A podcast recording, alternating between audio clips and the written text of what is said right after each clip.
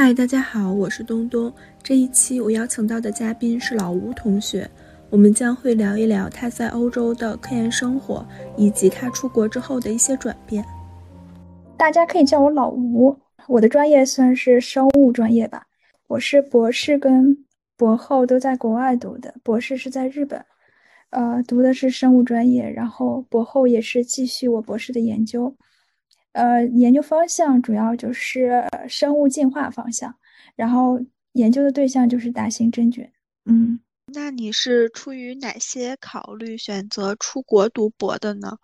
呃，我觉得出国，其实我从上大学的时候，我就在心里可能就有一颗种子，就是想出国看看。那个时候倒不是说对科研兴趣特别大，但是，嗯。想出来看看国外的文化啊、教育啊各方面，其实这算是一个萌芽。然后等到我硕士的时候，开始慢慢对生物感兴趣的时候，我就觉得，呃，好像出国读博，呃，做科研好像会是一个很好的选择。嗯，也就是说，其实，在在你心里，这颗种子从萌芽到真正的实现它，大概也经过了四五年的时间。啊，对，大概有四五年的时间。呃，那我很好奇，就是当你真正的去达成了自己的这个愿望的时候，嗯，你就是你当时的心情是怎么样的呢？当你开始就是达成这个愿望，然后能能够在国外待着的时候，其实 你可能心里会有一些其他的 愿望出现，不是说哦，我出国了，好像我就圆满了。对，因为人的欲望是无限的嘛，呃，所以。呃，当时我在国外，其实因为是选择的是日本，也是一个亚洲国家，其实会觉得好像我的英语水平没有办法得到锻炼，然后好像我的科研做的也还不是特别好。其实你慢慢的会有更多的欲望，满足了一个愿望，然后就会又滋生出更多的愿望。啊，对，我觉得是这样的。呃，那你现在就是每天的科研日常大概是怎样的？然后你。呃，业余时间会做些什么？其实我每天，我觉得跟国内的工作很像，就是朝九晚五这种感觉。然后每天可能就是早早来到实验室开始做实验啊，嗯，读文章啊，然后大概下午四五点的时候就可以下班了。当然，下班以后有时候如果当天的呃工作你觉得还没有做完的，或者还有兴趣再去探讨更多的，我可能晚上回到家也会做一些呃科研方面的工作。但是如果那一天比较累的话，晚上回家可能就是放松，要么就是去健身房，要么就是读书、看电影这些。嗯，哇，听起来还是感觉挺丰富的。嗯，还行，就是给自己找事儿做。就是在呃，在你们实验室，你觉得这个氛围是怎么样的？你还喜欢吗？我现在的实验室氛围是很好，因为我有两段经历嘛。然后当时在日本，其实呃实验室氛围我觉得不是特别好，然后我过得也比较压抑。所以当我选择读博后的时候，我就会更加看重实验室的氛围。嗯，经过一些筛选，其实你就会找到一个比较适合自己的呃平台，然后来做科研。我每天还是挺开心的。嗯，哇。那那感觉就是在一个你自己比较喜欢的氛围当中，嗯，就就是过得还算是比较，呃，让自己舒心吧。啊，对，是这样的。嗯，那你可以分享一下，就是在国外的科研生活与国内的有什么差异吗？或者是你读博后在欧洲的科研生活与在日本的有什么差异吗？我觉得这个问题。首先，我分两方面吧，就是先说国外与国内吧。我觉得国外的生活可能你会有更多的自由吧。就是我觉得在国内做科研的时候，我们常常会有晚上经常在实验室待着的情况，其实没有一个固定的下班的点儿。嗯，然后大家会更像是学生的状态，因为我在国内读的硕士嘛。然后当时其实。除了每天早上到了实验室，其实晚上我们会经常有加班的情况。但是到了国外，我们晚上包括周末加班的情况就很少，你更像是一种工作的状态。然后，嗯，实验室的整个氛围也偏向于，呃，更轻松一点的氛围。嗯，你不会压力这么大。呃，对比说欧洲跟日本吧，呃，我觉得这个可能它不是一个普遍的东西，因为我只在两个实验室分别待过，所以它可能没有一些共性。但是我能感受到，好像欧洲的学术氛围是更自由的。我们的，呃，我们会更。呃，渴望就比方跟别人合作啊，更想要去分享我们自己的成果，呃，更开放一些。但是在日本可能会偏保守一些，在这方面。嗯，那就是你觉得对你自己来说更自由，然后更分享的这种学术氛围，然后还有就是呃更保守的这种学术氛围，哪一种对你来说就是会让你发挥更大的？呃，潜力，然后发挥更大的创造力。呃，我觉得就我个人来说，肯定是更自由的环境，我会觉得更舒服，我也能发挥出我自己更大的潜力吧。就是你能施展开。就是你，你刚刚提到在国内读研的时候，可能就是经常晚上也要，呃，也要在实验室。这种是，就是你们真的有那么多的。呃，实验或者是学习上的东西要弄，还是说就只是一个，就是单纯的要待在那儿？呃，我现在感觉，当时肯定是觉得自己有很多实验要做啊，有很多工作可以做。我现在觉得其实有很多无效的工作时间，就是你不知道自己在做什么，就是你会保持自己作为一个学生应该去勤奋努力的那个状态，但是真正你在。那个时间里面，你到底做了多少东西？其实它并没有多少，在我现在看来，嗯，对。哦，那就是可不可以理解为就是啊，好像大家都没走，那我也要就是找点事情做的这种心态是吧？对，嗯，差不多是吧？就是大家都是这种状态，那我也就嗯这样做了。那你就是当时会对这种？状态有有什么不满，或者是还是说你觉得是 OK 的？因为我当时是整个大环境都是这个样子，你其实意识不到，好像这样有什么不好。但当你真正走出来，你感受到更好的一个工作环境的时候，你可能再回过头去看，你会觉得哦，那样好像不太好，既浪费时间又没有工作效率。嗯。好的，我明白了。呃，那你在就是在欧洲读博士后期间，你有遇到什么困难吗？我其实，你要说困难的话，大部分都是科研上的困难，真正生活上基本上没有什么困难。呃，对，因为你本身也在国外待过，然后也经历过很多事情，所以在欧洲开始做科研的时候，开始生活的时候，没有觉得有什么困难，一切都挺好的。在一个小城市，然后环境也很好，但是科研上的困难其实是非常多的，因为，因为你选择的这个方向，包括你选择的课题组，肯定是比你在读读博士的时候是更好的，那它也就意味着你可能会遇到更多的挑战。嗯，嗯，那可以理解为就是，比如说这个科研上的困难，其实是一个很正很正常的现象，因为。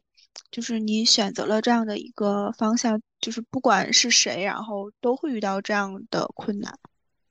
呃，我觉得是因为你做科研嘛，肯定是挑战一个接一个。他，如果你没有遇到任何挑战，说明你 你可能是往下走的。哦，我觉得你这个就是说的很好，就是嗯，就是没有遇到挑战，就是往下走的。我觉得是这样的，嗯。对，那我觉得可能就是有挑战，然后有困难，也说明就是人是在不断进步的。嗯，对，就是我很好奇你在科研上遇到的这些困难，会影响到你生活当中的状态或者是心情吗？呃，我觉得会，因为我是一个把，其实我会把事业看得比较重吧。呃，我科研上的困难啊、挑战啊，会直接影响我自己的心情状态，在生活中的。当然，当你慢慢克服这些东西的时候，经历的多了，你可能会呃好很多，会觉得它只是生活的一部分啊，走过去就好了。嗯，啊，这算是一个脱敏的过程吗？啊，算是吧，我觉得是一个脱敏的过程。嗯。嗯，那就是当你在科研上遇到困难，然后甚至会影响到你生活的时候，你会怎么去调整这种自己的这种状态呢？哎，我觉得我会尝试很多东西，要么找朋友聊，要么看书，要么看电影。但是我觉得读书其实是一个给我很多力量的东西。当你去看别人的经历的时候。你会觉得哦，他遇到这么大的困难都没有问题，那我这点儿也不算什么。嗯，呃，那就是我们聊到这个读书，有没有哪些书是你觉得在你状态或者是心情不好的时候最能给你力量、给你安慰的？我最近其实读了挺多的，但是我觉得最能给我力量的一本书，可能是我最近读的一个呃心理学偏向的一本书，叫《也许你该找个人聊聊》。哇，这本书我也很喜欢。你通过这本书，你能看到，就是就是各种各样的人，他们有很多可爱的一面，也有很多非常不可理解的一面。对，嗯，那我可以理解为就是，呃，我们看到，就是你看到其他人和你就是产生过同样的情绪，或者是他们也经历过那些困难的事情，这件呃这这件事情本身就会给你带来安慰吗？我觉得你通过看他人的这些事情，你会觉得自己不是嗯特别的，自己的这些经历不是特殊的，好像大家都在经历这些东西，然后每个人都有可爱的一面，也有很呃邪恶的一面，然后我们可能会对自己对他人都更包容吧。嗯嗯，好的。呃，那如果就是用三个描述情绪的词来概括你在欧洲的这段生活的心情，你会选择哪三个？三个描述情绪的词，我不知道这三个词用来描述情绪恰不恰当，但是我确实，呃，可以有三个词来形容我现在的生活状态。就比方说，我会觉得，呃，平静，然后激情和开阔是比较能够。形容我现在的状态的，哦，我听起来这三个词都是很正向的词语。然后当你说到平静的时候，我会感觉就是那也是我一直所追求的一种生活状态，所以我也觉得很羡慕。啊 那也可能是经历过很多之后，你才会达到这个状态。对，我觉得就是当。呃，就是当你处在这三种状态下的时候，你你会就是会有什么感觉吗？会觉得，嗯，就是生活更怎么说呢？就是你更愿意去尝试新的东西，或者是愿意为自己所喜欢的东西付出努力，然后感到更少的压力。嗯，你说平静这个状态吗？呃，就是平静，然后还有开阔、激情这些。啊。我觉得我之所以拥有这样的状态，是因为第一，首先我找到了自己喜欢做的事情，就是我现在做的科研。然后开阔是因为当你在国外看到这么多东西，经历这么多事情之后，你会你的人生观会变得更加广。嗯。然后平静是因为我确实上半年经历了很多，比方说一些感情上的波折、生活上的波折，整个经历下来，经历过那些痛苦啊，那些。不断的改变之后，你整个人会达到一种平静的状态。哦，哦，也就是经历使你就是变得更加的平静，然后更加的开阔了。啊，对对。呃，就是你，因为你刚刚一直在提到经历，然后我很好奇，就是你在国外的这么多年，有哪些经历是让你觉得特别难忘，然后特别刻骨铭心的吗？我觉得好像没有 什么特别难忘的经历，当然会有一些，比方说感情上的波折会让你觉得比较刻骨铭心。但是当你走出来之后，你会觉得哦，好像也没有什么。啊，对。然后其实，我我自己有一个感觉是，不管你是在国内还是国外，生活都是非常细小跟嗯。琐碎的，就是它没有什么大起大落的这些东西，也没有觉你也不会觉得在国外好像多刺激。呃，其实对我们，其实我们的生活都差不多，没什么改变。哦，啊，我能就是从你的叙述当中感受到这种平静。嗯嗯，那你方便分享一下，就是你出国这么久以来的心路历程吗？我觉得我是从，我算一下，我是从哪年？我是从二十五岁出国，然后到现在将近三十岁。其实我觉得出国这么多年是带给我成长最大的一个阶段哦。你会见识各种各样的人啊，然后会呃了解他们，了解他们的文化，然后包括我做的科研方面，你也会呃见识各种各样的呃学者。然后你也会拓宽自己的视野。其实，我觉得整个心路历程，我还是觉得成长很快，然后很满意。我觉得就是我做的这些选择都挺好的，嗯，也没有什么值得后悔或者遗憾的东西吧。嗯，呃，那就是在你遇到的这么多人，然后这么多学者当中，有没有哪一位是让你觉得？就是印象比较深刻的啊，我觉得印象比较深刻的可能就是我现在的呃老板吧，就是我们组里的 PI，因为我觉得他是一个呃对科研充满激情的人，同时又非常年轻，然后有很多自己的想法，同时又非常谦卑，就是能够结合这么多优点在一起的一个人，是你很难遇到的。嗯，啊，听起来是一个榜样的力量。对，是一个榜样吧。嗯，那你在国外读博或者是博士后这一期间，你觉得你自己最大的收获是什么？哇，这个问题好像有很多收获，但是同时又觉得这些收获它好像是就是伴随着成长你会得到的东西。可能最大的收获就是会觉得人生有很多可能吧。哦，就是在你见过了这么多的人，然后。经历过这么多的事情之后，啊，就就就像你刚刚说的，你变得更开阔了。对对对，我会觉得什么样的事儿都可能发生，然后你会变得更加呃，把注意力放在自己身上，怎么让自己的生活更好，怎么样让自己更舒服、更开心吧。嗯嗯，就你刚刚说会觉得，呃，就是。还会有更多的事情发生，嗯，就是你在国内和你在国外，你有什么性格或者是思想上的转变吗？我觉得很大，我觉得性格和思想上的转，呃，思想上的转变很大，性格可能改变不是特别大。